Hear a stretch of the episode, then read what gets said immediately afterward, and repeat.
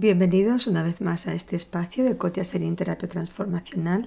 Hoy me gustaría hacer una reflexión porque muchas mujeres hablando y a la hora de hablar de sus parejas dicen es que mi marido habla poco. O habla poco o no habla casi nada o no expresa, sobre todo más que nada no expresa. Bueno, es verdad que los hombres hablan menos y hablan menos sobre las emociones, pero también tenemos que tener en cuenta que es un tema eh, cultural también. Si nos damos cuenta, cuando una niña se cae, yo creo que hasta el día de hoy, seguramente antes muchísimo, ahora muchísimo menos, cada vez menos, pero cuando una niña se cae, eh, nosotros acudimos a ella, ¿qué te pasa, guapa? ¿Qué te ha pasado? Pobrecita, ¿te duele? ¿Dónde te duele? A ver, a ver, a ver. Intentamos calmarle, fufu, ya no ha pasado nada, ya está, ya se pasa. Muy bien. Cuando un niño se cae, por lo menos anteriormente, ahora espero que menos, es, bueno, no pasa nada, machote, tú eres fuerte, venga, venga, tú a jugar, tú eres fuerte, no ha pasado nada, tú eres un, héroe, tú eres muy fuerte, tú eres fuerte, tú eres fuerte. Bueno, si llevamos la vida entera diciéndole a los niños que se traguen las emociones, pues cuando el niño tiene 30 años, ahora no nos quejemos que las emociones se las han tragado. Sí que es verdad que las mujeres estamos muy a gusto hablando de las emociones. Nos encanta hablar de cómo me siento. Me siento así, estoy triste, estoy enfadada, siento rabia, siento impotencia, siento... Bueno, nos encanta y, sabemos muy bien comunicar las emociones.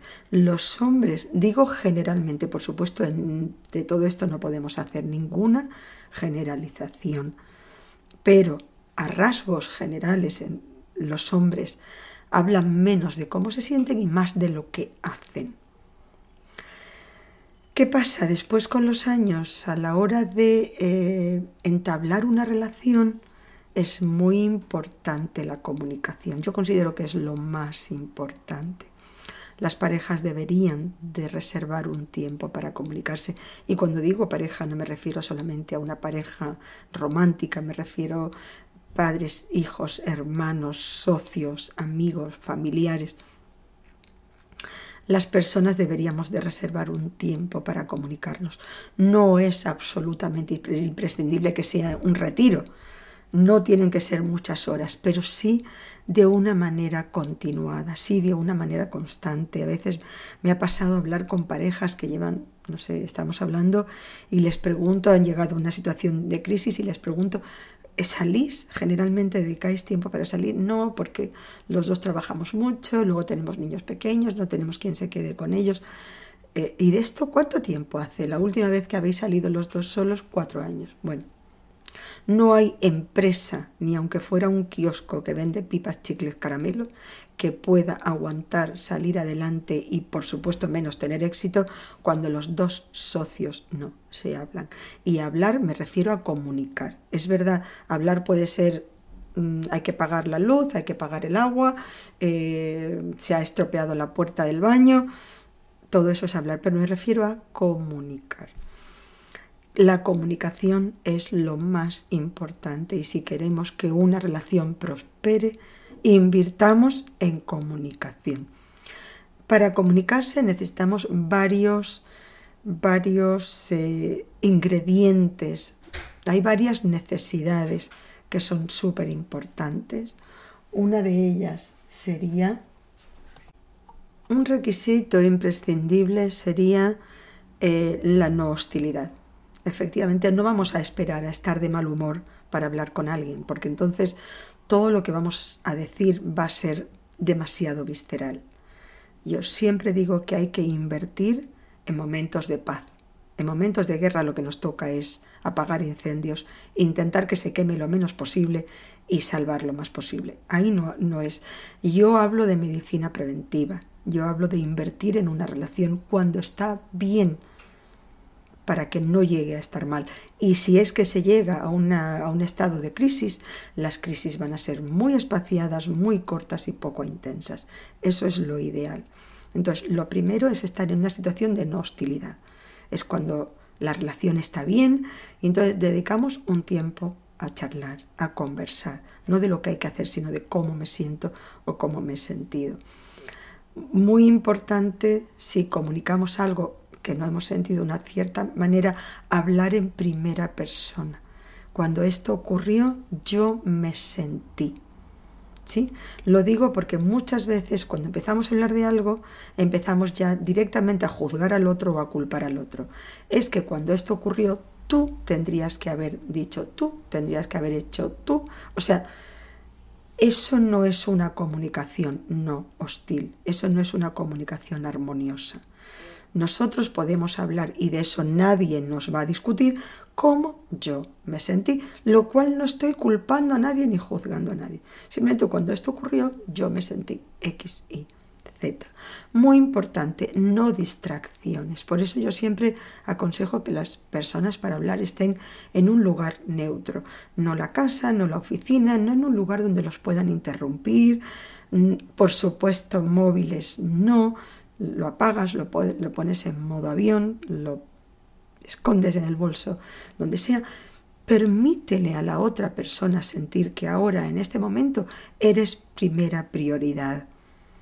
Y yo creo que ya en ese sentido, en cuanto apagas el móvil, te centras en la otra persona.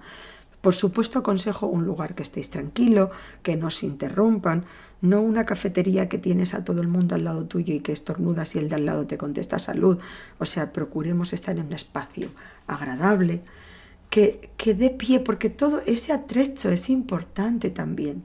Tú estás en un lugar con mucha gente, con mucho ruido, eh, no puedes hablar porque el de al lado te está escuchando, difícilmente puedes llegar a una conversación sincera y profunda.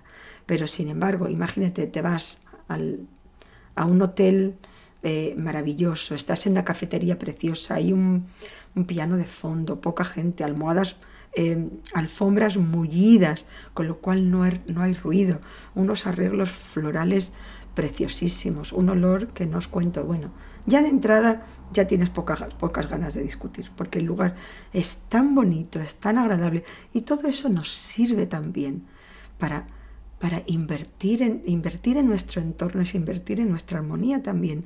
Entonces ya de entrada eso nos obliga, nos ayuda a entrar en un estado de ánimo armonioso, pacífico, tranquilo, a poder comunicar con cero hostilidad.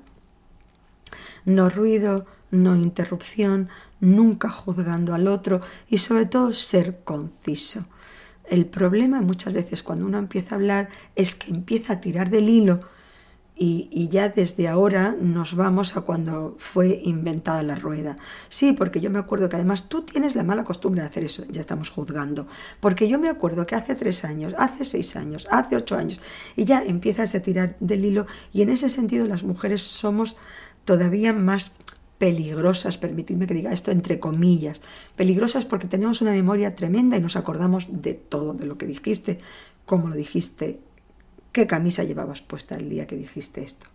Ya os digo, son generalizaciones y no las tomamos al pie de la letra. Si empezamos a practicar esto, si empezamos a reservar un tiempo para esas dos personas que os digo, pueden ser padre e hijo, empezamos a buscar ese momento que nos gusta estar juntos, ese atrecho, ese lugar donde los dos disfrutamos, que puede ser a comer algo, a escuchar un concierto, a ver una exposición, si empezamos a escucharnos con cero hostilidad, cuando volvemos al día a día, cuando volvemos a la carga, esa relación se ha reforzado, es cada día mejor y esa comunicación fluye de tal manera que todo lo que invirtamos, todo lo que yo diga o haga va a ser bien interpretado, porque te he dado la posibilidad de conocerme un poquito más de cerca. Espero que os haya gustado, que os aporte. Si es así, agradeceré vuestro like, por supuesto, vuestras sugerencias. Muy agradecida por vuestro tiempo. Cotia Serín, Terapia Transformacional.